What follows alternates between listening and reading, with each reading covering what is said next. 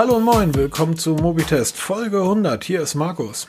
Moin, Servus, gut hallo, hier ist der Peter, grüßt euch. Na, wie ist bei dir? Ja, entspannt. Freitagabend, wie immer, nehmen wir auf. Ich habe hier meinen leckeren Lipton weniger süß Tee und Honey stehen.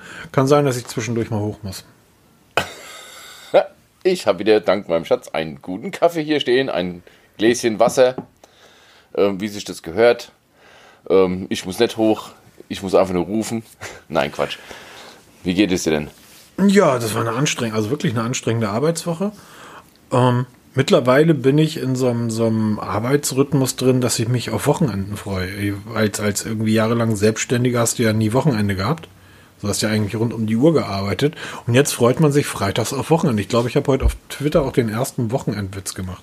Echt? Ich hatte heute Morgen, ich hatte Hunger irgendwann heute Mittag, bin aus meinem Homeoffice-Keller aufgestanden und wollte halt in die Küche gehen, mir was zu essen holen. Ja, den Tweet habe ich gelesen, ja. Ich, ernsthaft, ich stehe plötzlich irgendwie ganz oben im letzten Zimmer, guck aus dem Fenster in den Wald und denke mir, okay, was wollte ich jetzt eigentlich? Warum bin ich hier? Bis mir dann einfiel, ich wollte ja was zu essen haben. Da hilft, wir runtergehen an den Ursprungsort und dann überlegen. Ja, und plötzlich kriege ich mal Hunger. Und so kriegt er auch die Ringe zusammen. Genau. Ja, Ringe, da, oh, Apple Watch Ringe reden wir gerade. wir Running Gag. Hier, wir haben hier wieder The Running Gags haben wir auch noch einige in diesem. Aber hallo, Als Apple Fanboys haben wir noch einige Running Gags hier. wir leben davon. Genau. ähm, ich möchte zuerst mal den ähm, Kai heißt der, glaube ich. Ja. Nachnamen lasse ich jetzt mal weg. Den Kai grüßen, der hat ähm, den letzten Podcast, da hat er einen Kommentar auf Facebook geschrieben und da hat er recht. Ähm, der letzte Podcast von uns war, war, war tatsächlich sehr chaotisch, aber gewollt. Also Lebendig. Wir, man, muss, man muss dazu sagen, während andere ähm, dreistündige Redaktionssitzungen halten. Wir haben keine Redaktion, sondern wir rufen uns an und lassen praktisch das Aufnahmegerät dabei laufen. Und ähm, ja, da ist etwas. Ich hab, wir haben über die Unterschiede von Android zu iOS gesprochen und es ist tatsächlich ein Vorteil bei Android, den ich auf der Liste hatte, den wollte ich eigentlich noch erwähnen, ähm, wollte ihn auch gleich abschwächen, hab's aber vergessen, einfach im Chaos des letzten Podcasts. Und zwar hat er gesagt, oder geschrieben, dass man ja bei Android im Endeffekt alles nachbauen kann. Es ging zum Beispiel um die globale Suche. Die, ähm, ich verstehe es immer noch nicht, warum ich bei Samsung, wenn ich von oben nach unten auf dem Display wisch und sich dann dort die globale Suche öffnet, warum ich dann nochmal in das Suchfeld tippen muss, um loszuschreiben. Warum ist nicht sofort der Cursor am Suchfeld wie bei Apple aktiv? Wie dem auch sei, diese globale Suche kann man zum Beispiel nachbauen über, über Apps, die ist ja auch, wenn man sich den, ähm, oh, wie heißt der Launcher, den ich bei Android immer nutze? Nova Launcher. Den Nova Launcher, genau. Da ist er ja als, ich sag mal, Add-on in Anführungsstrichen, kann man ihn sich mit dazu installieren. Und so kann man sich ja praktisch alles dazu installieren, was man möchte. Die Möglichkeiten sind ja unglaublich vielfältig bei Android. Du stimmst, das geht ja von den Icons, die man sich von iOS runter, also man, es gibt Icon-Packs bei Android, die halt iOS 14 ab, äh, nachahmen. Man kann sich die Widgets, also auch das Design, man kann sich das komplette iPhone Homescreen mit Allfunktion rüberschieben. Also es ist ein bisschen Arbeit, muss man zugeben, weil gerade mit dem Nova Launcher muss man das sich dann zurechtfrickeln. Gibt es Workarounds bei YouTube, die man sich ja angucken kann, wo man das nachbasteln kann. Es ist prinzipiell möglich. Das ist, Du kannst ja sogar ein Windows Phone Gerät zusammenbauen. du kannst ja eigentlich alles nachbauen. Es gibt aber, finde ich, dabei ein Problem und deshalb habe ich diese Sachen immer ganz gern. Deshalb ärgert es mich, wenn Hersteller so etwas nicht nativ mit anbieten und ich es mir extra dazu installieren muss. Ich bilde mir ein, vielleicht ist das dumm, weiß ich nicht, aber ich bilde mir ein, dass wenn ein Hersteller, nennen wir ihn mal LG, weil von LG haben wir jetzt lange nichts mehr gehört und deshalb, ich bilde mir ein, dass wenn LG eine Funktion in ihre Android-Disposition einbauen, na, wenn die sagen, hier, das ist halt Stock Android und dann packen ja alle noch die eigene UI drauf. Und LG sagt, hey, so eine globale Suche ist jetzt noch ein Beispiel, wäre ganz toll. Lass die uns mal implementieren. Dann habe ich das Gefühl, dass ein Unternehmen wie LG mit 10.000 Programmierern eher in der Lage ist, dieses Feature in Android zu implementieren, dass zum Beispiel der Akku nicht leer gesaugt wird, dass keine Sicherheitslecks entstehen. Wie viele Apps, die dir etwas anbieten, was du nachinstallieren kannst, kennst du, die drei Jahre alt sind, die seit zig Jahren kein Update mehr bekommen haben. Wenn ich mein, wenn ich ein neues Android-Gerät einrichte, schaue ich einmal, nachdem die automatisierten Apps runtergeladen werden, durch meine Bibliothek. Was habe ich eigentlich vor sieben Jahren mal installiert? Die meisten Apps sind immer noch da, haben zum Teil seit vier, fünf Jahren kein Update mehr bekommen ähm, ich bilde mir ein, das kriegt heutzutage dann ein Siebenjähriger mit einem, mit einem Dosenöffner dein Smartphone auf, wenn du solche Apps installierst. Deshalb ist es mir immer lieber, dass der Hersteller so etwas von sich aus mit einbringt. Ja, man könnte ja sowas wahlweise machen. Möchtest du sowas haben? Möchtest du eine globale Suche oder möchtest du eine, eine lokale Suche oder brauchst du überhaupt keine Suche? Ja, weil Google bietet es ja als Widget dieses Suchfenster an. Genau. Ja, es ist ein Widget. Also ist jetzt so, dass du es runterziehst, weil das kriegst du halt über einen externen Launcher, über externe Apps kriegst du sowas oder halt bei diversen Herstellern kriegst du das mit. Aber sowas müsste wirklich Android vom Werk aus liefern. Und dann auch wählbar. Oder genauso die Geschichte mit Icon Packs. Es gibt ganz wenige Hersteller, zum Beispiel ähm, OnePlus ist so ein Hersteller, da kannst du Icon Packs nativ installieren und verwalten und auch nutzen. Also Samsung kannst, ja auch, ne? Je nach, ja, nach Lust, Laune und Wetterlage kannst du neue Icon Packs aktivieren das müsste Android eigentlich von Haus aus können, weil ich denke mal, das ist programmiertechnisch kein großes Problem. Na, es, es kommt ja noch ein anderer. Sieh mal, diese, diese globale Suche, die meisten werden sagen, was soll denn der Quatsch? Ähm, ich telefoniere sehr häufig mit sehr vielen unterschiedlichen Personen, zumeist hier über meinen Rechner ähm, über mein Headset, aber sehr häufig halt auch mit meinem Smartphone. Wenn das jemand ist, mit dem ich nicht regelmäßig telefoniere, muss ich also mein Display einschalten. Ich muss in meine Kontakt-App gehen, nächster Klick. Ich muss dann den Namen der Person suchen, nächster Klick. Und ich muss dann praktisch auf Ruf den Typen oder ruf die, äh, ruf die Kollegin oder ruf den Kollegen anklicken. Bei einer globalen Suche wische ich von oben nach unten tippe die ersten drei Buchstaben ein und mir wird sofort der Kontakt vorgeschlagen. Das heißt, es ist einfach, es sind weniger Bewegungen, weniger Klicks, die ich ausführen muss. Und wir haben damals in der Webentwicklung gelernt, so wenig Klicks als möglich zum Ziel für den Kunden. Das war ja auch mal das Credo von Steve Jobs, der mir gesagt hat, nicht viel Umstand. Oh, da kommen wir nachher noch. Oh, ich habe da noch ein Thema für dich, Peter. Da wirst du dich drüber freuen. Das hat mit oh. Steve Jobs zu tun. Das ist nämlich äh, relativ frisch bei mir. Aber um, ui, ui, ui, okay, ne, aber man muss, man kann zwar die Optik von iOS nachbauen, aber was man nicht nachbauen kann, das ist dieses, es läuft einfach. Ja, also wir haben es jetzt gerade wieder die Tage, wir haben die Tage, wollten wir, ach, was war eigentlich? Irgendwas? Ach so, genau, ich, ich verkaufe ich verkauf gerade von meiner Ex-Frau das iPhone. Also wenn jemand ein Interesse hat an einem iPhone XR in Rot mit 40 GB, bitte bei mir melden. Steht zum Verkauf. Das wollte ich ähm, weil wenn du Fotos machst, muss sie ausgeschaltet sein. Ich wollte es irgendwie ausschalten. Meinst du, ich wusste noch, wie man das Telefon an iPhone ausschaltet? Weil ich habe mein, mein iPhone seit Wochen nicht mehr neu gestartet. Bei Android habe ich es jeden Tag gemacht. Wir mussten erstmal gucken, wie man so ein iPhone ausschaltet. Ja, also. Du wirst alt. Ja, aber das ist halt das Problem. Ja? Ich wette, das findest du in irgendeinem Forum eine Lösung. Ähm, das ist auch, ich wette, das suchst du bei Google, landest in irgendeinem Smartphone-Forum. Der erste schreibt, nutzt die Suchfunktion. Der nächste schreibt, hast du etwa keine Ahnung? Das ist doch das einfachste von der Welt. Dann kommen drei Balken Werbung und du schaltest das Forum wieder aus und sagst dir kein Wunder, dass ihr alle eingegangen ja, genau. seid. Nee, was ich damit sagen will, das iPhone, das läuft einfach. Du musst es nie neu starten. Ja, deshalb vergisst du einfach solche üblichen Dinge, die du bei Android ständig machen musst. Also bei Android ja. musst du ja ständig mal neu starten. Ja, ja, ja, ja, ja. Und das ich, kannst du halt bei Android nicht nachbauen. Da komme ich gleich, da komme ich gleich zu. Da komme ich gleich zu. Das sehe ich nämlich zu, mittlerweile wirklich anders. Okay. Das sehe ich mittlerweile wirklich anders. Ähm, obwohl, dann können wir das eigentlich direkt mal vorschieben. Warum ich das nämlich anders sehe. Ich habe eine Träne im Knopfloch gehabt diese Woche. Ich musste die beiden Xperia-Geräte, beim Xperia 1 war es mir ein Stück weit ja egal nicht, aber war halt okay. Beim 5er habe ich wirklich Tränen vergossen. Ich musste das Xperia 5 2 zum Hersteller zurückschicken. Der Testbericht ist durch, ist seit äh, ein, zwei Tagen auch online. Ähm, beide Testberichte zusammen haben knapp 8000 Worte oder ein Buch. Mhm. Es, ihr findet diverse Videos auf unserem YouTube-Kanal und so weiter und so weiter. Beim Xperia 5, lief, ich hatte es ja fast oder über einen Monat. Ähm, auch beim Einsatz du musst die Dinger nicht mehr ausschalten. Auch das, das Pixel irgendwie schaltest du nicht aus, das Samsung schaltest du nicht aus. Ähm, ich habe hier noch das Wilco rumliegen. Da ist es ganz sinnvoll, das Ding so ein, zwei Mal am Tag auszuschalten, um den Speicher freizuräumen. Aber bei diesen High-End ähm, Android-Geräten, die Zeiten sind vorbei. Also, das ist zumindest meine Erfahrung jetzt bei, bei, bei den Geräten.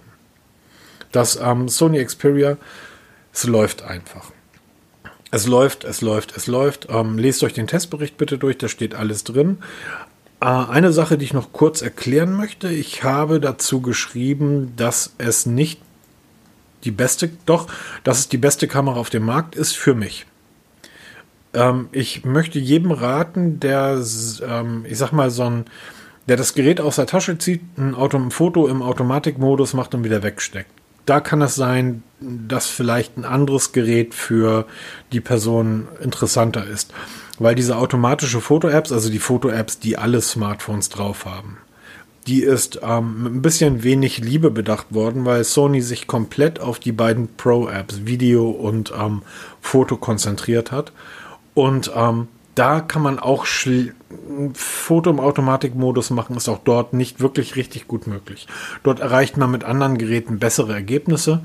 Wer aber ein bisschen Zeit hat und einfach mal ähm, sagt, ich will jetzt, ich gehe jetzt los und mache Fotos, gibt es kein besseres Smartphone. Da diskutiere ich auch mit niemandem drüber. Ich habe die anderen alle genutzt. Also da braucht man mit mir nicht diskutieren. Es gibt kein besseres Smartphone, das bessere Fotos macht als das Xperia 5, wenn man sich ein bisschen Zeit nimmt. Im Pro-Modus. Ne? Wenn man also sich hinstellt und ein Objekt irgendwie auch raussucht und sagt, ich möchte diesen Baum, dieses Haus, diese Kirche, etwas, was nicht so schnell weglaufen kann. Weil äh, es geht, es nach, nach drei, vier Tagen geht das, flutscht das wirklich. Also du weißt dann, welche Linse nehme ich jetzt, ähm, welche Helligkeitseinstellung, ISO-Werte und, und, und. Also das ist, das geht alles wirklich easy, aber am Anfang ähm, schadet das nichts, das ein oder andere Fotografen-Tutorial mal durchzulesen. Und die Fachbegriffe, die dort bei Profifotografen auftauchen, die findet ihr auf eurem Sony wieder. Das ist skurril. Dazu kommt der unglaubliche Klang des Gerätes, das wahnsinnig tolle Design, das großartige Display, die Arbeitsgeschwindigkeit. Ähm, diese ganzen kleinen netten Features, den, den SIM-Kartenschacht, den du ohne SIM-Kartenentnahmewerkzeug entnehmen kannst und trotzdem das Ding IP68 geschützt, ähm, dreieinhalb ähm, Millimeter Kopfhörer, Anschluss, die Boxen, also die Lautsprecherboxen Stereo, wahnsinniger Klang, strahlen nach oben ab. Das heißt, egal wenn du das Gerät schräg in der Hand, also seitlich in der Hand hältst, wie bei vielen anderen Geräten, der Klang wird nicht abgedeckt sondern du kannst das Ding am Rahmen anfassen, wie du willst. Du hast immer mega Klang. Der Akku, wir haben eine neue Akkutestreihe auf YouTube. Da gibt es auch einen Artikel bei uns im Blog. Ähm, der wird laufend aktualisiert. Liegt das am Xperia 5 auch ganz vorne, was die am Akkulaufzeit betrifft. Allerdings befürchte ich, dass es heute vom Thron gestoßen wird. Mehr will ich dazu noch nicht sagen. Tolles Gerät, mega tolles Gerät, mega, mega tolles Gerät. Und auf das komme ich nachher nochmal zurück, wenn ich die große Steve Jobs Schleife drehe. Ähm, obwohl, die kann ich jetzt eigentlich ich schon. Ich bin drehen. sowas von gespannt, was jetzt okay, kommt. Okay. Ähm, ich hatte das iPhone 12 Mini in der Hand. Ja. Es ist mir zu klein. Äh, what? Es ist mir zu klein. Es ist tatsächlich deutlich kleiner als mein iPhone 10s. Ich fange mal vorne an. So nach einem Jahr wird es langsam Zeit für ein neues Gerät. Und ich habe jetzt drei Geräte in der Auswahl. Habe ich gedacht. Das iPhone 12 Mini fällt raus. Es ist wirklich winzig klein, Peter. Äh, das aus deinem Mund. Ich bin völlig, ich bin baff. Ja, also ich finde ja, das 10S hat die perfekte Größe. Ich glaube 5,8, wenn ich, mir, wenn ich mich nicht komplett irre. Ähm, 5,81 Zoll. Ähm, und dass das iPhone 12 hat 5,4. Ja. Also das ist wirklich klein. So, dann war also die Überlegung iPhone 12, normale Größe. Und ich sitze hier und sitze hier und denke, hm, warum soll ich mir eigentlich ein Gerät kaufen, was zwei Jahre in der Ent Entwicklung weiter ist? Aber man merkt es nicht, dass es zwei Jahre in der Entwicklung weiter ist. Ja, okay. Also, verstehst du, dass das iPhone 12 kostet irgendwie 800 ein paar zerquetschte Euro in der kleinsten Ausführung? Also mit irgendwie 64 Gigabyte. Wenn du mehr willst, ist das dann noch teurer. Ähm, aber das ist nicht so viel, das ist keine 500 Euro besser als mein ähm, iPhone 10s. Das ist zum Beispiel der Grund, warum ich immer noch beim iPhone 11 bin. Und interessanterweise, wenn ich mich so umgucke, in meinem Dunstkreis, mit dem ich halt so den ganzen Tag unterwegs bin, es ist bisher noch keiner aufs iPhone 12 umgestiegen. Die bleiben alle bei ihren 10ern oder 11ern, weil sie sagen, warum? Diese AR-Geschichte, ähm, diese Virtual Reality-Geschichte, Fotos irgendwie nachzeichnen, ist ein gutes Gimmick, ist schön, macht man einmal, aber danach braucht man es nie wieder. Genau, das ist es ja. Weil die Kamera ist nicht so gut, also die Kamera scheint wirklich gut zu sein, aber ähm, wegen der Kamera holt sich kein Mensch ein iPhone. Genau, da gab es jetzt ein, ähm, die ähm, Testergebnisse von DxO Mark. Ja, da, da mittlerweile glaube ich denen nichts mehr. Ja, ja, okay, aber man, es ist schon interessant. Zum Beispiel das iPhone 12 ist da auf Platz 13 eingestiegen. Ist relativ hoch. Ähm, ja, dafür, dass halt ähm, andere Geräte, die ähm, weniger kosten, weiter oben stehen. Erst das, iPhone 12 Pro und das 12 Pro Max sind auf Platz 3 und 4. Also ist schon interessant. Aber es ist halt wirklich erstaunlich, weil damit lockst halt auch niemanden, weil die Leute sagen, warum soll ich 300, 400 Euro drauflegen für ein bisschen mehr Leistung, für ein bisschen mehr Kamera. Ich bin zufrieden mit dem, was ich habe. Hier sitzt das richtige Beispiel. Ich habe ein iPhone 11 und bin damit super zufrieden. Für das, was ich den ganzen Tag mache. Warum soll ich da jetzt noch drauflegen, obwohl ich das Design vom 12 halt immer noch phänomenal gut finde? Sehe ich nicht ein. Ich lege kein Geld drauf. Wofür? Ja, aber das 12S wird dasselbe Design haben und wird dann wahrscheinlich die Leistung bringen, die wir erwarten. Und dann wird es wahrscheinlich interessant werden. Aber jetzt im Moment ist es für mich, äh, brauche ich es nicht. Aber es ist wirklich interessant, weil ich habe schon überlegt, mir mal das iPhone 12 Mini mal zu besorgen für einen Test, ob ich mit so einem kleinen Telefon zurande komme. Wenn du schon sagst, es ist dir zu klein. Das ist zu klein, Peter. Brauche ich damit überhaupt nicht anfangen? Nein, das ist, es ist wirklich ein, ein ich habe ja nicht die größten Hände der Welt, aber ich kam mit meinem Daumen an die oberen Ecken des Displays ran. Du kannst wahrscheinlich umgreifen und die Kamera das zudecken damit. Das, das ist ein 5,4 Zoll Display. Das ist, ähm, erinnere dich an das alte iPhone 5. Das hat ein 5 Zoll Display, wenn ich mich recht entsinne. Ja, ich hatte bisher noch keinen 12 Mini in der Hand gehabt. Muss es ich zugeben. ist einfach wirklich winzig. Es ist ein winziges, mega kleines Smartphone. Und ähm, da bringt das dann auf dem Display auch wirklich keinen Spaß mehr. Ja, ich denke auch. Das ist für mich als Alltagsgerät dann vielleicht doch zu klein. Aber ich werde mir das mal angucken, die Tage, wenn ich mal irgendwo hinkomme, wo so ein 12 Mini mal rumliegt. Bei jedem Mediamarkt? Ja, deshalb Saturn, Hashtag Werbung, muss man heute dazu sagen. Nee, ich gehe einfach mal in irgendeine so eine Bude und gucke mir mal an. Apropos Hashtag Werbung. Hast du auf der Google-Seite die Seite die Werbung Werbung ist ein großes Wort, aber die, die ähm, technischen Specs zum Pixel 5 gesehen? Ja, wir haben uns darüber auch in dem Podcast unterhalten vor kurzem. Mhm. Und da hatten wir auch dieses Thema mit dem Metall, also mit dem Metallgehäuse und dass es trotzdem induktiv geladen werden kann. Wo damals schon gemutmaßt wurde, da muss irgendwas, eine Öffnung im Gehäuse drin sein, dass die Metallspule von der Induktion überhaupt Kontakt mit dem induktiven Ladepad bekommt. Und ähm, Jerry Rick wieder mal hat das Geheimnis gelüftet. Ich hätte ja überhaupt kein Problem damit, wenn man sagt, du, wir wollen das Ding induktiv laden, das geht durch eine Metallrückseite nicht. Also wir schneiden da mal ein Stück raus aus der Rückseite, das machen wir dann Kunststoff und der Rest ist dann halt Metall. Genau. Von mir aus noch eine Farbe drüber, dass man es nicht sieht, also lackieren und gut ist. So hat es ja auch Google gemacht. Ähm, allerdings so hat sich so bei, Google auch beworben. So hat Google auch beworben. Also es steht ja auch drinne, dank des wasserbeständigen Metallgehäuses, Pünktchen, Pünktchen, Pünktchen und weiter bei den technischen Daten steht zum Beispiel, Gehäuse besteht zu 100% aus recycelten, recycelten Aluminium, Pünktchen, Pünktchen, Pünktchen. Ja, mit einer Fußnote Nummer 12. Was steht dann unter Fußnote 12?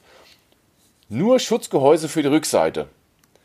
Ähm, wenn man jetzt als normaler Interessent sich das durchliest, geht man davon aus, man kauft ein Metalltelefon, also ein, ein Gehäuse aus Metall. Jerry Rick hat es auseinandergebaut, also was heißt, er hat es zerkratzt. Er hat so lange an dem Plastik rumgekratzt auf der Rückseite, bis die Spule zum Vorschein gekommen ist und hat dann noch ein bisschen weiter gekratzt und dann konnte man sehen, dass dieser Ausschnitt in dem Metallgehäuse oder in dem Metallrahmen sehr viel größer ist als nur die Spule. Und als es dann zerlegt hat, konnte man sehr gut sehen, es ist eigentlich nur ein ganz dünnes Metalllayer, also ganz dünn Metall. Ansonsten ist es Kunststoff. Also das ist halt wirklich die Frage und er stellt auch ganz klar die Frage, oder er, er stellt auch ganz klar fest, wenn ihr nächstes Mal so ein Telefon baut und Werbung macht, dann beschreibt sie es wirklich ist und ähm, man, bei uns sagt man nicht die Katze im Sack kaufen, weil wenn da steht Metallgehäuse oder auch damals in dem, in dem Video bei der Präsentation, wurde ganz klar Metallgehäuse gesagt. Da verlange ich Metallgehäuse, wie es eben ein iPhone Recyceltes hat. Aluminium, haben die gesagt. Ja, recyceltes Aluminium. Aber wenn du davon sprichst, dann denkst du als Kunde, du hast ein Gehäuse aus Aluminium. Das ist genauso, wenn ich ein Auto kaufe, das, das sagt 100% Aluminium, denke ich, habe ich ein Auto aus 100% Aluminium. Wenn es aus Plastik ist und nur ein Kofferraumdeckel aus 100% Aluminium hat, dann ist das für mich Beschiss. Ich habe jetzt nicht bei Samsung auf die Webseite geguckt, muss ich dazu sagen. Aber wir wissen ja alle, dass Samsung S20 FE, die Fan Edition, Test folgt auch demnächst, welches hier bei mir gerade auf dem Schreibtisch liegt. Ähm, übrigens wirklich ein tolles, ein sehr, sehr tolles Smartphone. Ähm, wir wissen alle, Rückseite ist aus Kunststoff. Wurde viel drüber geredet, auch schon damals beim Note. Oh, Es wurde auch bemängelt, dass es aus Plastik ist. Genau. Der Rahmen allerdings ist Metall und der Rahmen fühlt sich an, so wie sich Metall anfühlen muss. Du hast das Gefühl, mit dem Rahmen kannst du einen Nagel in die Hand kloppen. Wenn Google mir sagt, wir bauen ein Gerät aus Metall, das hat ein, ähm, ein Metallgehäuse, dann ja, ist wegen der Induktionsspule hinten irgendwie ein Stück rausgerät, äh, gesägt, aber der Rest ist einfach Metall. Es fühlt sich wertig an. Das ist ja das, was ich am iPhone so mag. Oder halt auch, ich habe da letzte Woche drüber gesprochen, bei den Xperias. Das liegt da auf dem Tisch und es sieht einfach massiv und wertig aus.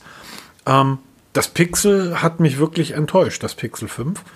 In, in dem, weil auch der Kunststoffrahmen, der außen rum ist, der, der hat ja wirklich riesige Löcher reinschnitzen können.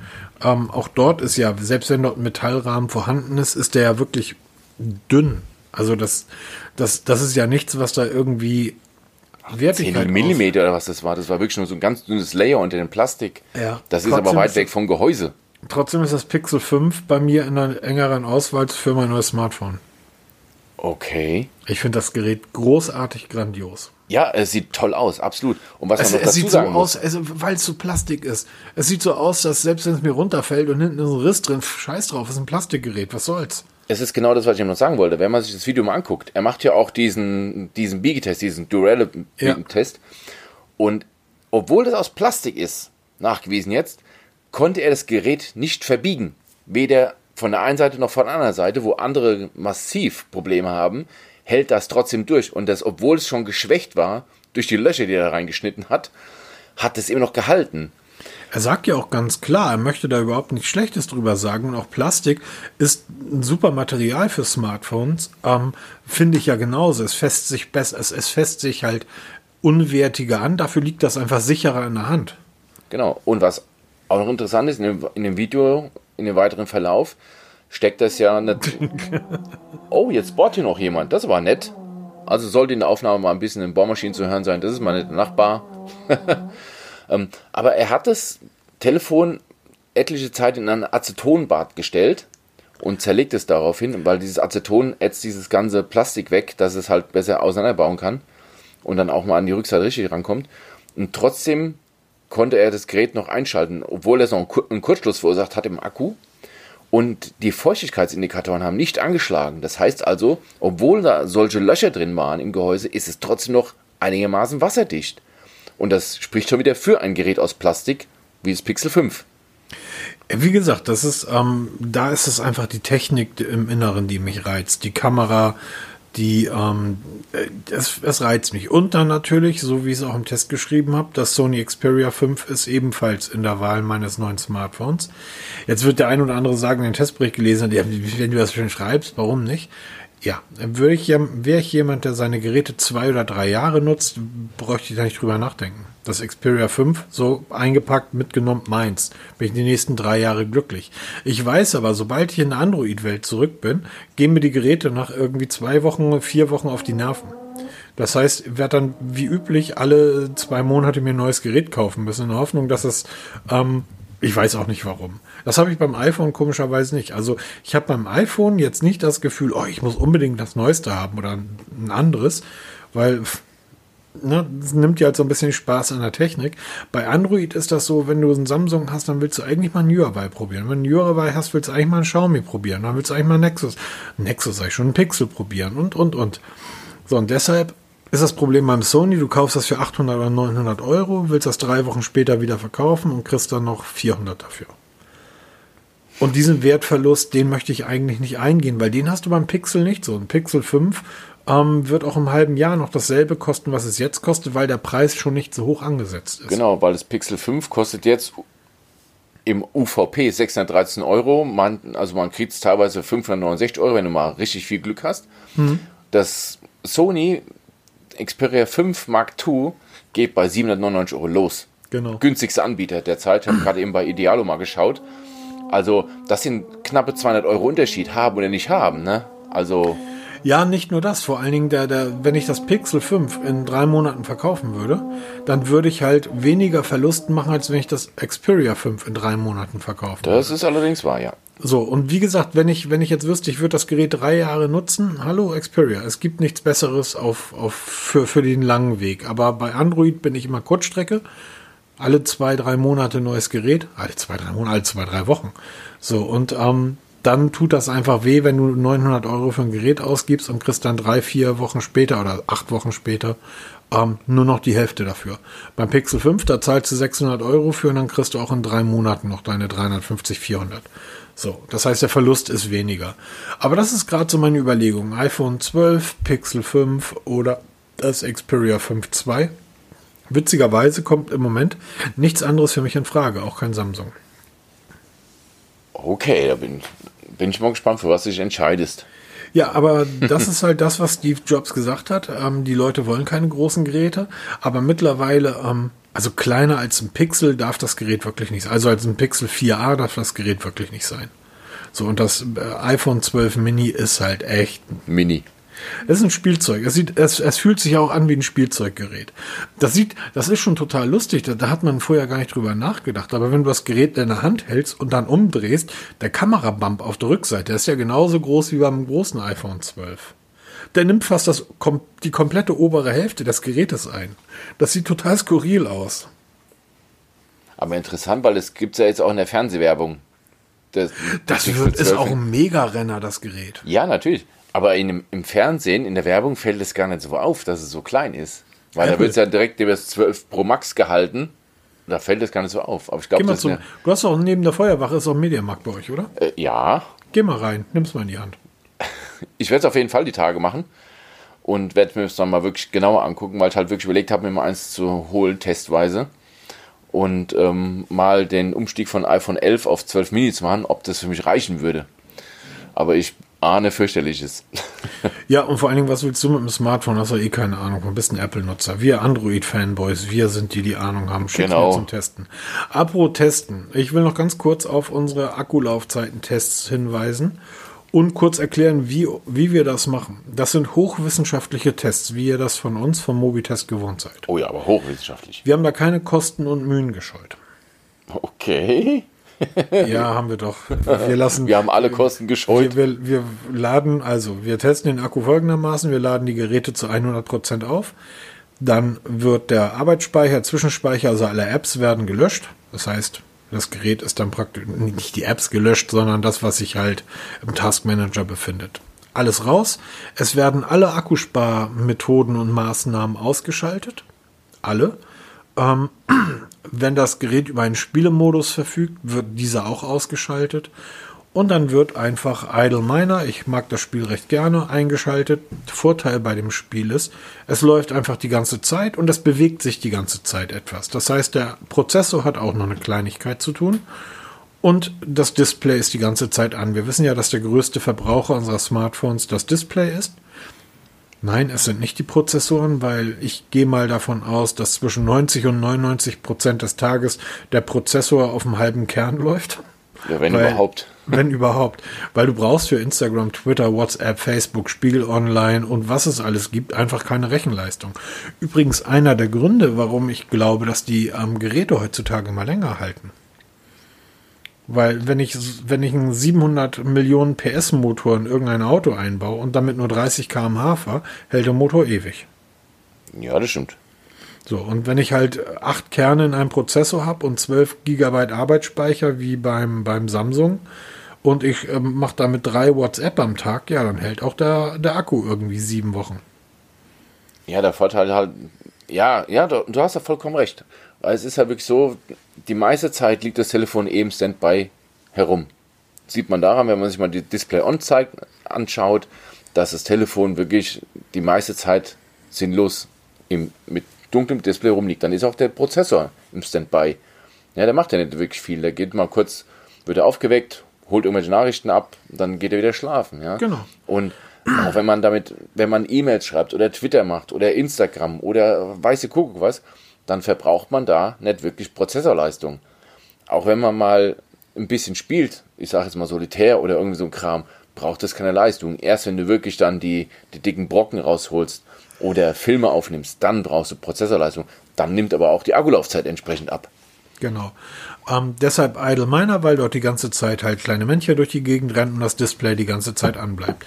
Ich habe versucht, das Ganze über Videos zu simulieren. Ich habe gedacht, ähm, ich stelle Videos zusammen und lasse einfach Videos laufen und wir filmen, ach so, wir filmen die ganze Zeit, während das Gerät halt an ist und ähm, wenn das Gerät sich von selbst ausschaltet, hören wir auf zu filmen und messen dann übers Schnittprogramm, wo man dann ganz genau den einen Schnitt setzt bei hier starte ich die App und den anderen Schnitt setzt man bei hier schaltet sich das Gerät aus und die Zeit dazwischen, die Laufzeit, die wird gemessen auf die Zehntelsekunde sogar genau, aber das lasse ich meist weg, also Sekunden genau.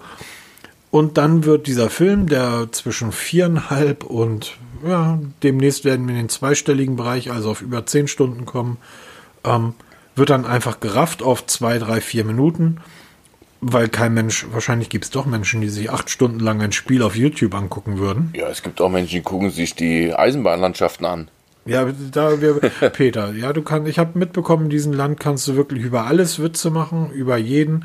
Wen du nicht verärgern darfst, sind ähm, Trainspotter, Eisenbahnfans und ähm, Gartenzwerge-Fans. Die sind wirklich hart und Veganer. Also diese drei Gruppen.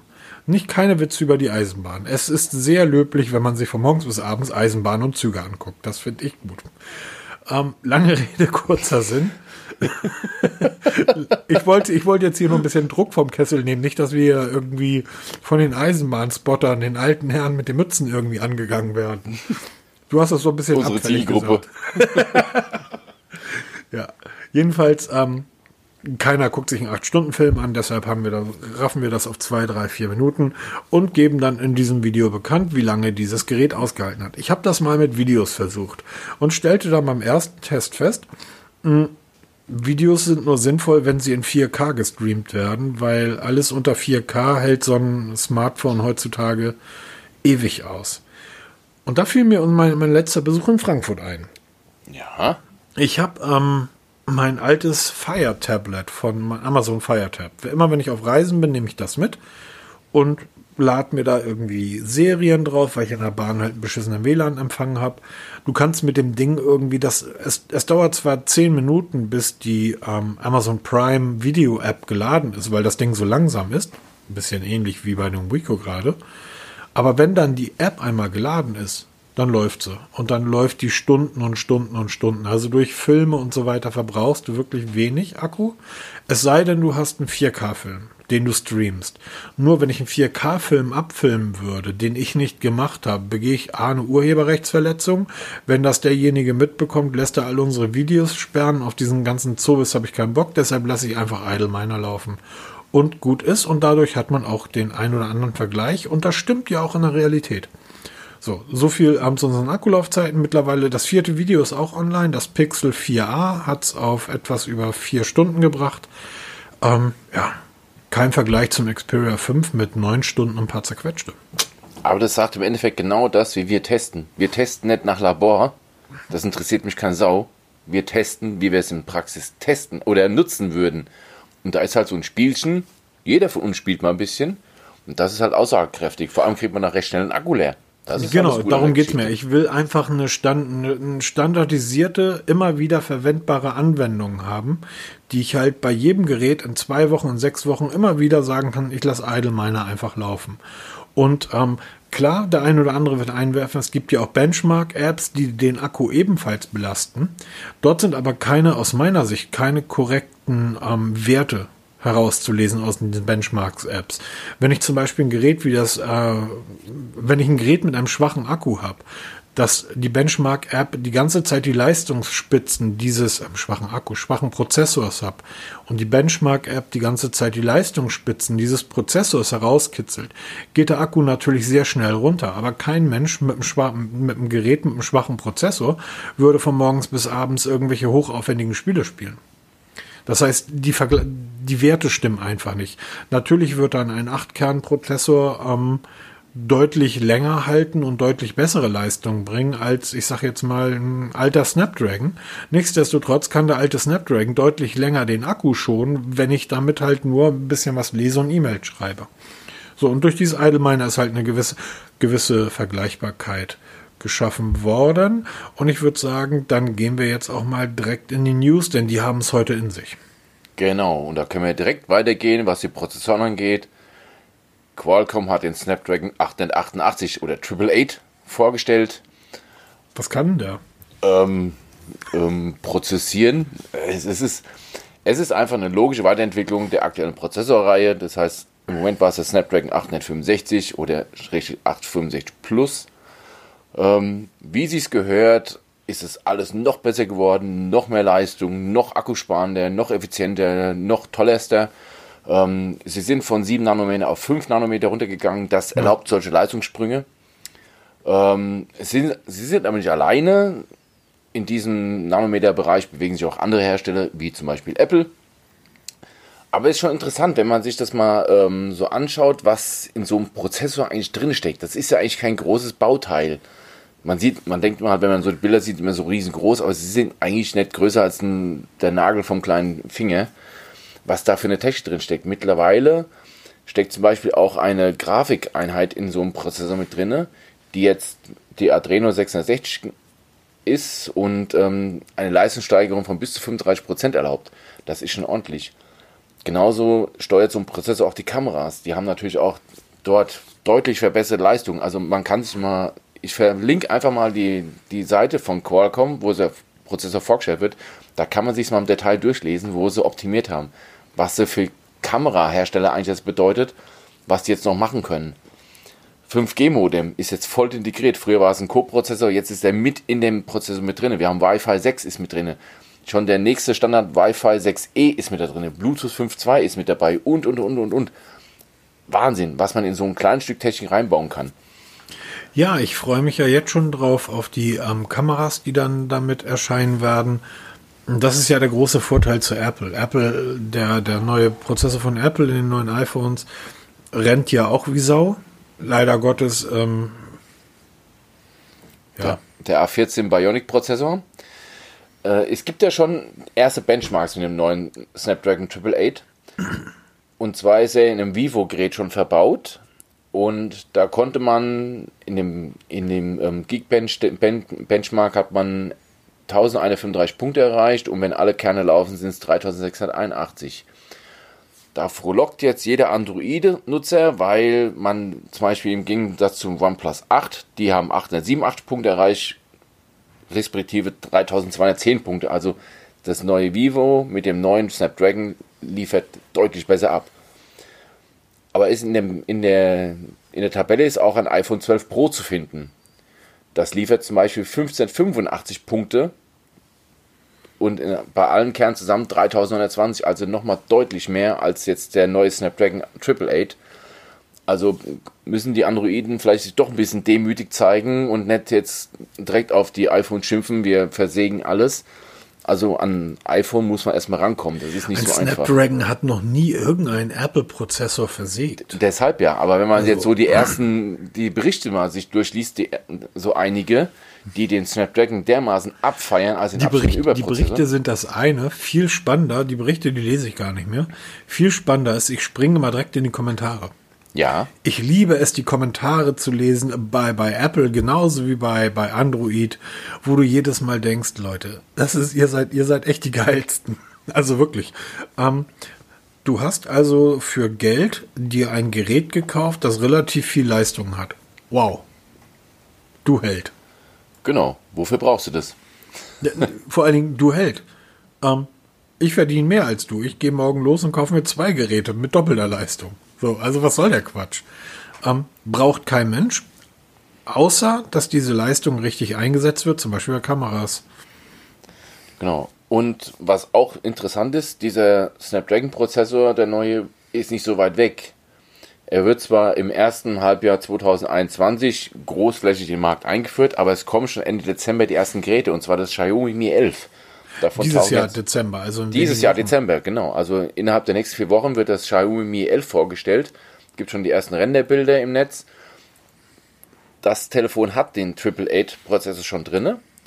Des Weiteren das Realme Race, was demnächst kommen wird, ähm, hat den Prozessor auch drin. Das besagte Vivo-Modell gibt es noch kein offizielles, wird aber auch wohl demnächst vorgestellt. Und im Januar kommt das Galaxy S21.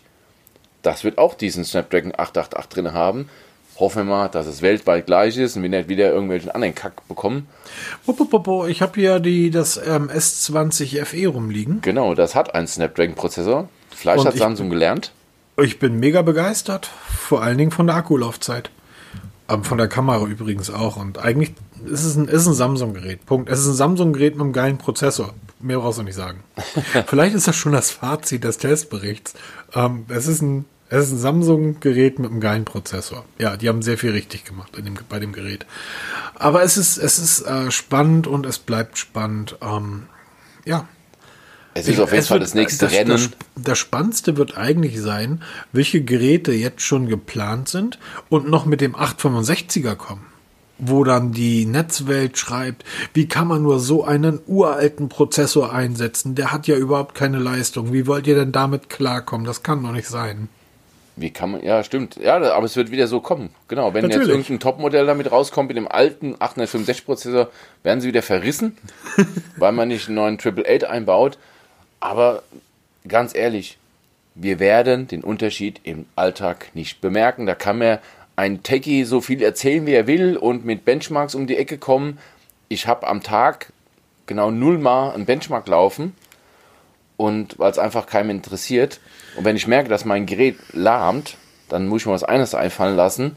Dann kann ich mir noch Neues kaufen. Ich erzählte ja, dass ich, äh, oder habe ja mal erzählt, dass ich relativ viel mit Musik zu tun habe.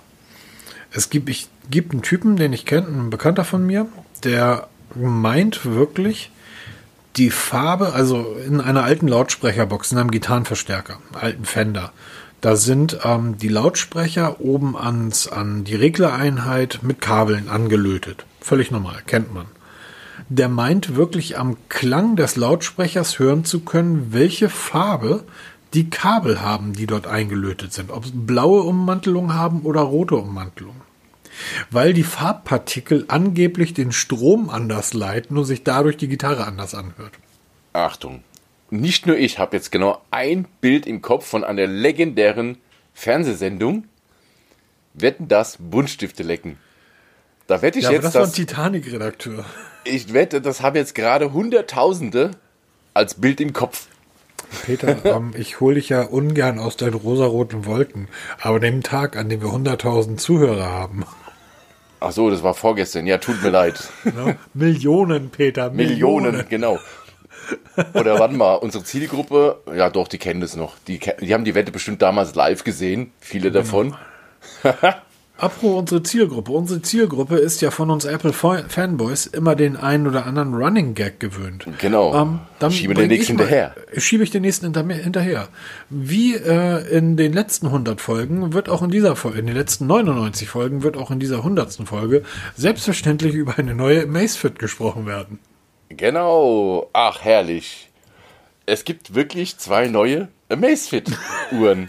Welch Wunder. Ach, wir hatten schon so lange keine Neuheiten mehr. Es wurde vorgestellt, die Amazfit Pop Pro und Amazfit GTS 2 Mini. Ähm, was soll man viel erzählen? Die Amazfit Pop Pro ähm, ist eine, ja, es ist eigentlich Amazfit BIP-Baureihe. Ähm, anscheinend ist BIP mittlerweile so ausgelutscht, dass man es auf Pop umbenennt. Könnte man meinen. Ähm, sie unterscheidet sich technisch kaum von der Amazfit BIP U, die jetzt vor kurzem rausgekommen ist. Ähm, Wenn du, wenn du, wenn du ein 22-jähriges Hipster-Mädel bist, was durch den nächsten Mediamarkt streunt, weil sie gerne eine Smartwatch kaufen möchte. Und da stehen, liegen zwei Smartwatches, die sehen aus wie ein Ei das andere. Und die eine heißt Amazfit BIP U und die andere heißt Amazfit Pop Pro. Welche kauft sie? Das kann ich dir genau beantworten. Das werden nämlich viele andere auch machen. Sie greift zum Pro, weil Pro eben Pro ist. Nö, sie greift zur Pop, weil sie überhaupt nicht weiß, was BIP heißt. Ja, das ist das eine. Erstmal klingt BIP total bekloppt, muss man dazu sagen. Aber es ist wirklich so, der einzigste Unterschied zwischen der Amazfit Pop Pro, die gerade vorgestellt worden ist, Und der schon seit länger erhältlichen Amazfit Bip U oder U ist das GPS-Modul. Ansonsten dienen die absolut baugleich. Ähm, sind jetzt erstmal in China vorgestellt worden, kosten da 399 Yen, ist roundabout 60 Euro. Sie werden auch in Europa auf den Markt kommen. Weiß man allerdings noch nicht genau. Da wird es interessant, was sie vom Preis her kosten. Ähm, ist für mich aber im Moment keine Option. Viel interessanter ist die, die ähm, Amazfit GTS 2 Mini, die unterhalb der GTS 2 rangiert, die auch vor kurzem vorgestellt wurde, und die Amazfit GTS ablöst, die ich schon mal getestet habe, wo ich nicht so ganz zufrieden war, weil die einfach so teuer war. Und ähm, sie ist klar ein bisschen besser in allen Belangen, also ein bisschen besseres Display hat sie bekommen. Sie hat jetzt auch diese SPO2-Messung, die man jetzt unbedingt braucht.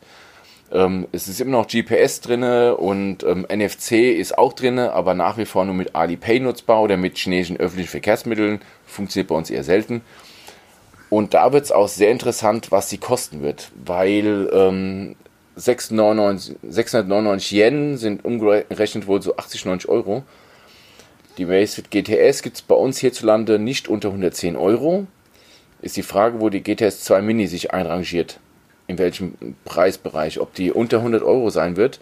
Wenn ja, könnte es durchaus eine Empfehlung werden. Wenn man in diese, diese Amazfit-Welt einsteigen will, die nach wie vor immer noch interessant ist durch die Vielzahl an Apps und alternativen Apps, die es da gibt, könnte es eine Option sein, weil die GTS halt schon ein bisschen, ja, im Gegensatz zur Mini ein bisschen betagt ist.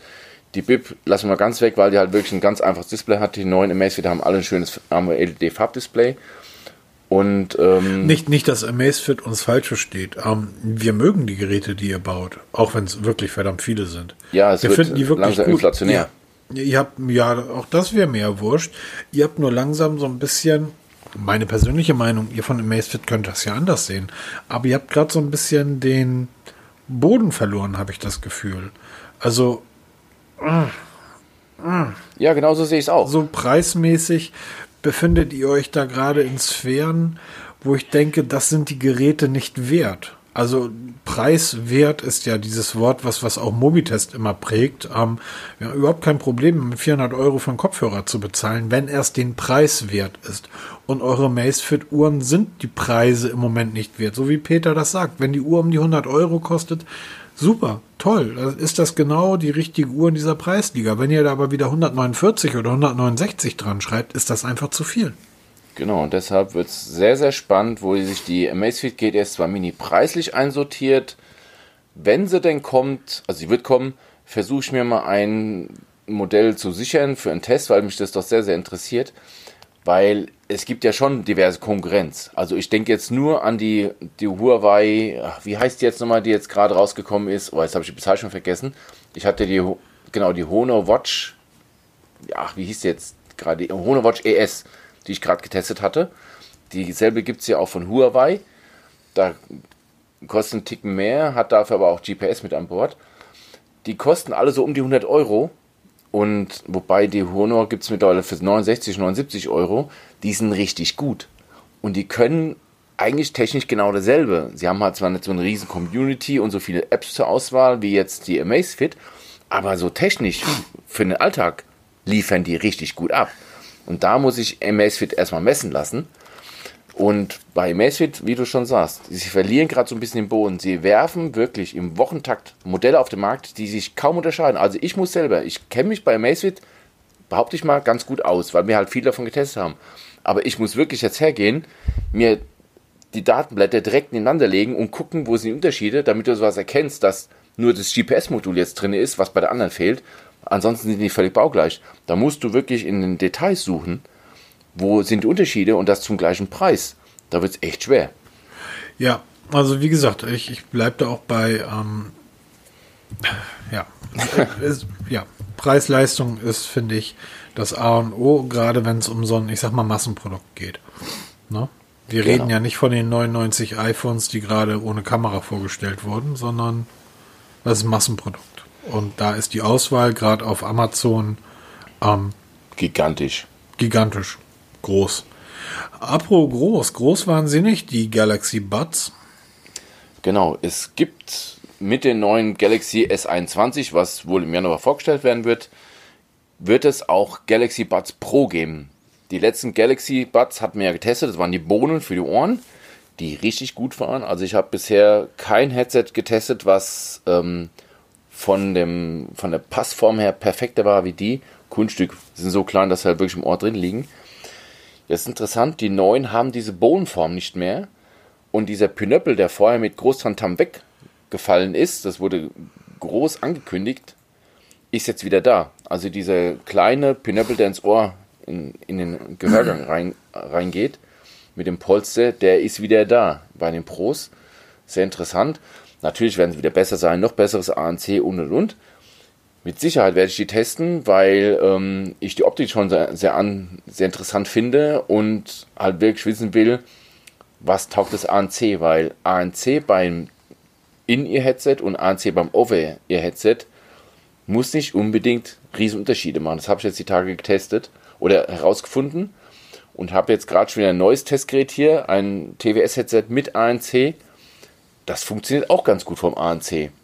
Und da muss das Galaxy Buds Pro, weil die werden wohl nicht ganz billig, muss da liefern.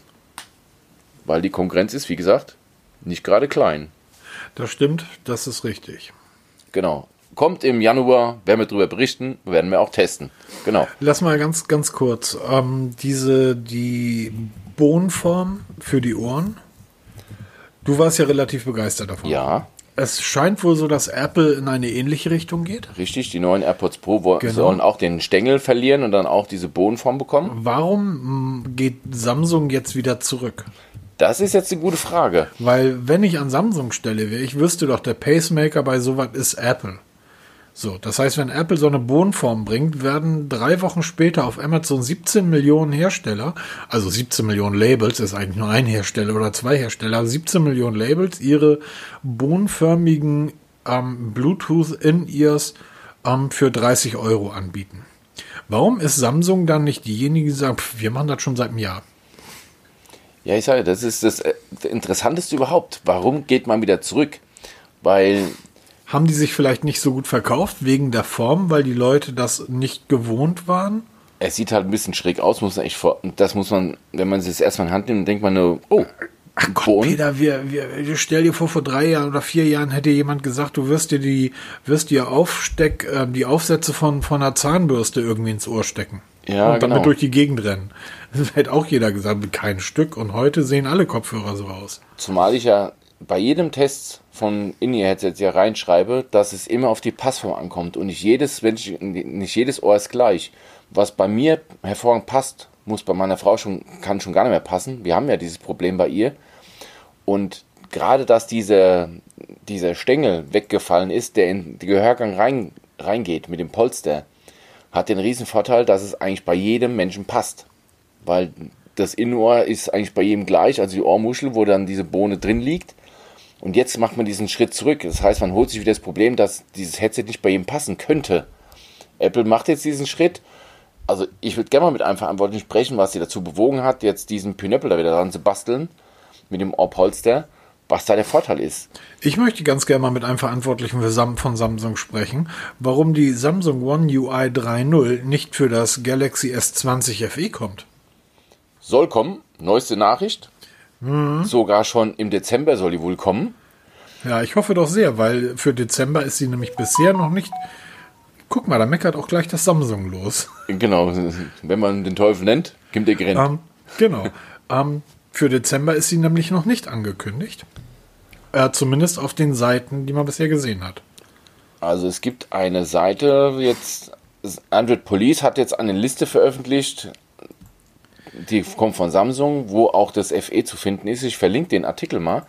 Da ist auch das FE drin zu finden, weil bislang, also das Galaxy S20 hat das Update per sofort. Auch die deutschen Versionen gibt schon die ersten Nutzer, die darüber berichtet haben, dass ähm, die Version mit Samsung One UI 3.0 basierend auf Android 11 beim Galaxy S20 angekommen ist.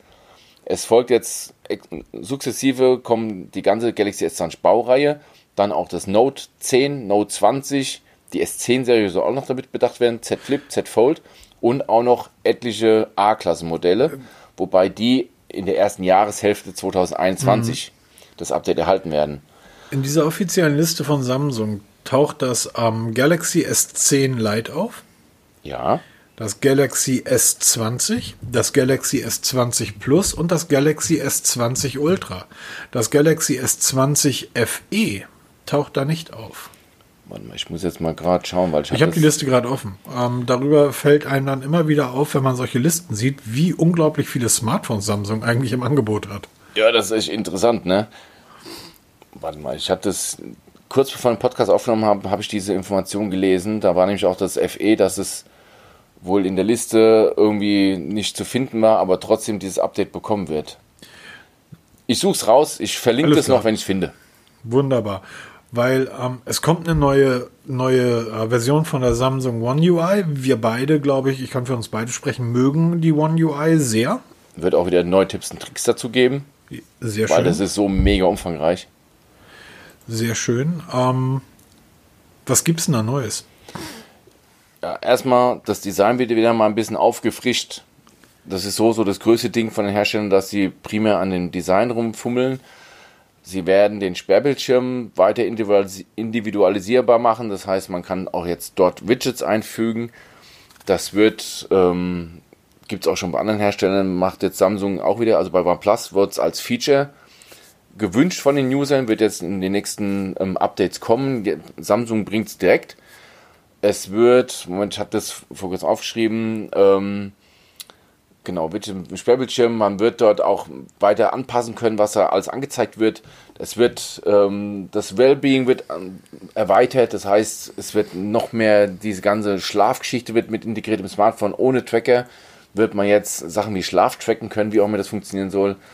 Also, das sind mehr so Geschichten, die sichtbar sind, was unter der Haube passiert an Zusatzfunktionen, wird sich sehr, sehr stark an Android 11 anlehnen.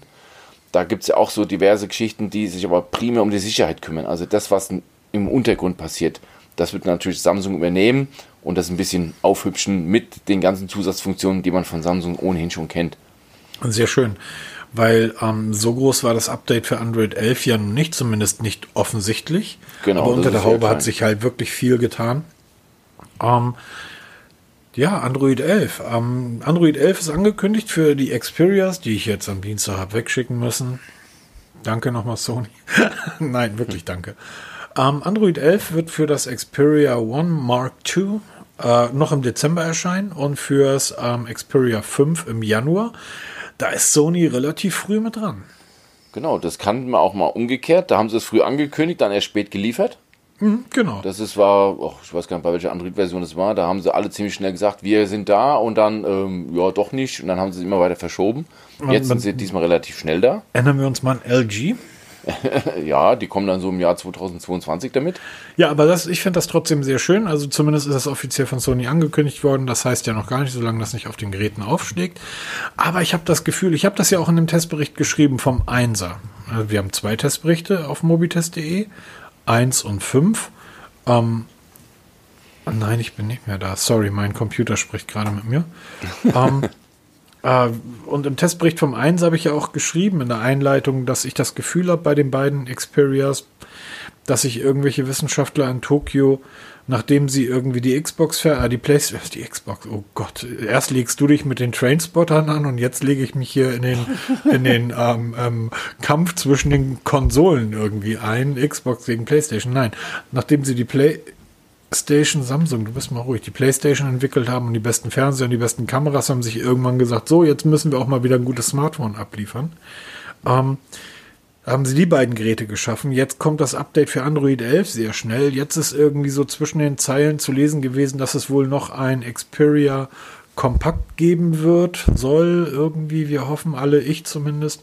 Ja, ich bin sehr gespannt. Auf jeden Fall. Also Sony entwickelt viele sich gerade- Viele Ich haben ja Xperia für tot erklärt vor kurzem. Weißt du, worauf ich noch, was, worauf ich noch warte? Achtung. Auf eine Sony Watch. Sony Watch, ja, wird mal wieder Zeit. Sie haben ja eine geile entwickelt. Die Dreier, die liegt hier immer noch. Genau. Die guckt mich an. Die können sie mal ruhig ins Jahr 2020 hieven oder 2021 dann. da gab es keinen Android, da gab es kein Wear OS Update für. Die läuft immer noch auf der 1er Version von Wear OS. Richtig. Und Sony kann es machen. Bitte liefert mal. Ja. Auch bitte eine eckige, dass es noch ein, ein Gegenmodell zum, zur Oppo Watch gibt, die Genau. ja schon sehr gut ist. Nochmal ein bisschen günstiger. Augenblick, die Oppo Watch ist doch eckig. Ja, deshalb ja nochmal eine zweite eckige Watch, weil die ah. Oppo Watch doch relativ teuer ist, wenn man sie in 46 mm haben will, weil sie nur eine LTE-Version gibt für 399 Öcken. Hm, das stimmt. Könnte Sony ruhig auch mal eine eckige bauen, die ohne LTE ist und vielleicht einen Ticken günstiger. Apropos, wenn wir schon bei der Oppo Watch sind, ähm, dann, und ich finde, wir haben einfach auch so viel gegeben in den letzten Wochen, ähm, dann lass doch direkt mal ins Testlabor gehen. Denn neben der Oppo Watch, die ich auch testen durfte, großartiges Produkt, ähm, hast du gerade die TicWatch Pro 3. Genau. Die, in der Mangel. Richtig, der Test ist jetzt auch fertig, der ist auch mittlerweile online. TicWatch 3 Pro GPS, eine tolle Smartwatch mit, ähm, mit Wear OS.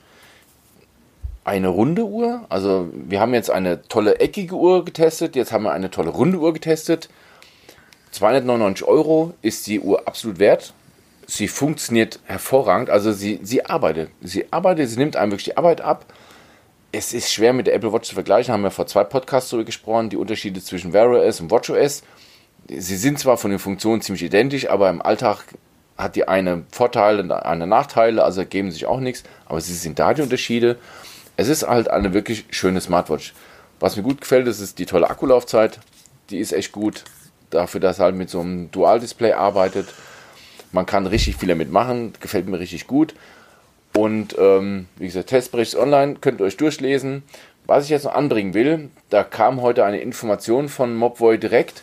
Die habe ich gesehen. Die TicWatch Pro 4G, das ist das Vorgängermodell, wird ab dem 6. Dezember, also ab dem Nikolaustag, für 229 Euro im Angebot sein, statt 299 Euro. Das heißt, wenn ihr eine Uhr haben wollt, mit der ihr auch telefonieren könnt, unabhängig vom Smartphone, das heißt SIM-Karte rein und wirklich telefonieren über die Uhr, kauft euch die TicWatch Pro, weil sie ist von den technischen Daten nahezu identisch, hat zwar einen etwas älteren Prozessor, merkt ihr aber nicht. Sie hat einen etwas kleineren Akku, merkt ihr aber nicht. Sie hat auch dieses Dual-Layer-Display, das heißt, man hat eine super Smartwatch im, im Vollbetrieb. Im Always-On-Display hast du so ein Schwarz-Weiß-Display, was super wenig Akku verbraucht. Für 229, 229 Euro macht ihr keinen Fehler, habt ihr eine richtig tolle Uhr. Wenn ihr das einen Tick mehr wollt, richtig modern sein wollt, dann kauft euch die TicWatch Pro 3 GPS. Tolle Smartwatch, hat mir richtig Spaß gemacht. Sehr schön. Genau. Oppo, wo wir jetzt bei Oppo von der Watch schon gesprochen haben. Tolle Uhr. Tolle Uhr. Ganz neu vorgestellt, Oppo Enco X. Auch ein True Wireless Headset, also ein In-Ear-Headset mit, mit ANC ist bei mir gestern angekommen zum Testen. Ich habe die erste Akkuladung ist drinne. Ich habe schon mal so ein bisschen Probe gehört. Ja, sie sehen aus. Oh, ich kann schon gar nicht mehr. Sie sehen aus wie die Apple, also die ähm, AirPods Pro. Allerdings haben die Oppos einen erheblich dünneren Stängel. Ich nenne es jetzt einfach mal Stängel. Er ist erheblich dünner, auch einen Ticken kürzer. Gefällt mir viel besser. Man obwohl das ist, ich habe die schwarze Version, sie gibt es in schwarz und weiß, ich habe die schwarze Version, auch wenn man sie im Ohr hat, sie fallen nicht so auf wie die Apple. Sie haben ein richtig gutes ANC, was ich jetzt so im ersten Moment feststellen konnte. Der Klang ist auch richtig gut. Allerdings brauche ich dafür ein, ähm, eine App. My, äh, High Melody heißt die, die man übrigens auch bei OnePlus Headsets nutzt. Und diese App gibt es derzeit nur für Android. Das heißt, wenn man ein paar Sachen steuern will, also man kann die Tastenbelegung ändern in der App und so weiter, geht bisher nur mit Google, geht nicht mit iOS. Das ist so ein klitzekleiner Nachteil, aber der erste Eindruck ist positiv. Ich habe es jetzt 14 Tage Zeit zu testen. Werde es mit allen möglichen Konstellationen durchtesten, also Video schauen, ähm, Fernseh schauen, spielen damit, Musik hören und werde darüber dann berichten. Aber der erste Eindruck, Opera Enco, gefällt mir gut. Ja, ja, ja, ja, ja, ja. Hm. Kosten übrigens 179 Euro und sind auch per QI ladefähig. Das heißt, man kann sie kabellos laden. ich weiß jetzt, ich, ich, ich, glaube nicht, dass das ein Fake ist, weil das macht er eigentlich nicht. Also es ist ein, es ist ein, es ist ein reeller Typ. Ja. Und zwar, ich spreche von uh, Daniel Mont. Das ist, der ist seit Jahrzehnten ist der im Bereich der ähm, Klangentwicklung unterwegs. Der arbeitet für, ähm, äh, er arbeitet, er ist Entwickler von Denaudio und ist seit Jahren, seit Jahrzehnten ist er einer der Leute, von denen man weiß, die, die wissen, was Klang ist. Der beschäftigt sich sein ganzes Leben damit. Ähm, und der soll angeblich an diesen Kopfhörern mitgeschraubt haben. Also er soll praktisch den Klang der Kopfhörer kalibriert haben. Ja, also Oppo Enco X ist in Zusammenarbeit mit Dön Audio entstanden. Ach ja. so, sind die, sind die? Sie sind mit Dön Audio entstanden, ja. Das Okay. ist Tatsache. Ah. Und ähm, ich sage, der erste, ich habe jetzt nur wenige Minuten gehört. Mhm, Der erste Klangeindruck ist wirklich gut. Aber das hat nichts zu heißen, weil im ersten Moment klingen sie alle gut. Es kommt auf die Dauer an, wenn sie bei verschiedenen Musikstilen laufen. Weil ich höre ja wirklich meine Testplaylist, da ist ja alles drin, von Klassik über Rock, über, also, also wirklich alles dabei. Und ähm, Dyn Audio baut geile Boxen. Das ist unbestritten, das wissen wir alle. Nur ob man da in der Lage ist, das in so ein kleines Format zu quetschen. Und vor allem, ob es dann auch ihr Geld wert sind. Das oder ist halt immer preiswert die Frage, ne? Das, ist, halt immer die immer Frage, weil wir haben mittlerweile so viele True Wireless Headsets getestet, die deutlich unter 100 Euro kosten, die gut sind und auch ANC können, also wirklich können, nicht nur haben, sondern auch beherrschen. Wir, ja, wir sollten vielleicht irgendwann auch mal dazu übergehen, dass wir uns fragen, ähm, lass mich so sagen, ich, ich liebe, ich, ich höre Blues. Ja, So, als Beispiel. Höre ich nicht. Oder ich höre Jazz. Ich liebe, ich höre gerne Jazz. So. Ich garantiere dir, dass es Headsets gibt, von denen du sagst, die klingen mega gut, wenn ich mir die reinstecke und meine Lieblings-Jazz-Songs irgendwie reinballer. Ähm, das klingt Schrott. Und ja weil Headsets von Klang denen. immer eine subjektive Empfindung ist. Genau. Und deshalb gibt es halt Menschen, die. es, wir, wir haben ja hier in Hamburg dieses neue Opernhaus seit irgendwie fünf Jahren oder so. Die Elbphilharmonie. Da ist ein Typ gekommen, der hat das angeblich perfekte Gehör und hat sich auf jeden Platz gesetzt, dieser Philharmonie, der hat Millionen dafür bekommen, um den Klang des Gebäudes praktisch auszurichten.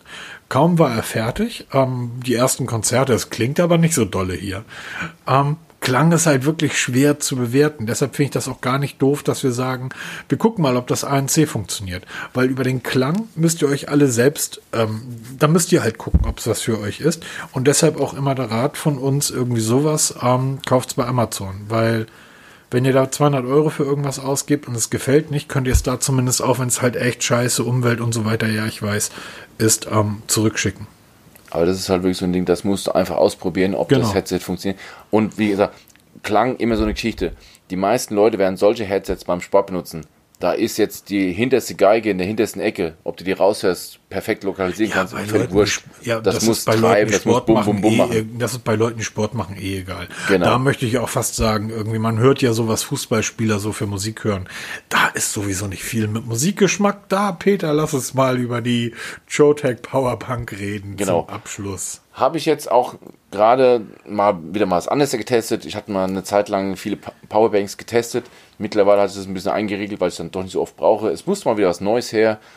Joetech hat mir eine Powerbank zur Verfügung gestellt. Die habe ich mir zum Testen angefordert, weil sie zum einen QI, also kabellos Laden bietet, und Power Delivery. Eine Technik, die die iPhones beherrschen und auch viele Androiden beherrschen mittlerweile. Das heißt, ich kann mein Smartphone zum einen kabellos laden, wenn es das Smartphone unterstützt, oder auch sehr schnell mit 18 Watt über Power Delivery. Habe ich jetzt getestet, ist eine tolle Powerbank, hat ein paar kleine Macken, zwar die Oberfläche, die recht rutschig ist, das heißt, wenn ich das irgendwo hinlege, ähm, sollte ich mich tunlichst nicht bewegen, weil ruckzuck rutscht das Telefon auch mal runter. Aber es ist halt wirklich 10.000 Milliampere, davon sind knapp 6.800 wirklich nutzbar, bis sie sich ausschaltet. Und ähm, nächster Nachteil ist, wenn ihr sie aufladet, ladet sie über ein gescheites Netzteil auf, was auch Power Delivery kann, weil an einem normalen Ladegerät mit Micro-USB-Ladekabel geladen lädt Du die meinst, ich soll Powerbank. nicht meinen 5 Watt Appelstecker nehmen? Nee, weil ich habe es mit einem 10 Watt Ladegerät lädt die Powerbank 18 Stunden. Ja, das, äh, Das ist, mit Power so Delivery sind es nur 8 Stunden, ja, aber immerhin. Aber die Powerbank ähm, 22,99 Euro bei Amazon zu bekommen, macht gute Arbeit, weil das ist eine Powerbank, die ich dann mit auf die Sauna, in die Sauna nehme oder mit auf Reisen nehme. Da kann man es mal schnell drauflegen, man braucht kein Kabel mitschleppen. Das ist halt sehr bequem. Ich bin ein sehr bequemer Mensch, ich bin Beamter, nicht ohne Grund. Und ist ihr Geld wert, hat Spaß gemacht und liegt jetzt bei mir zu Reisen, wird es dann verwendet, genau. Ja, dann wären wir ja heute. Stunde wie 10. es- Stunde 10. Passt. Machen wir Passt. Feierabend. Ja, liebe Leute, dann ähm, gehabt euch wohl. Sag Genau, war der übrigens 100. so- Podcast, oder?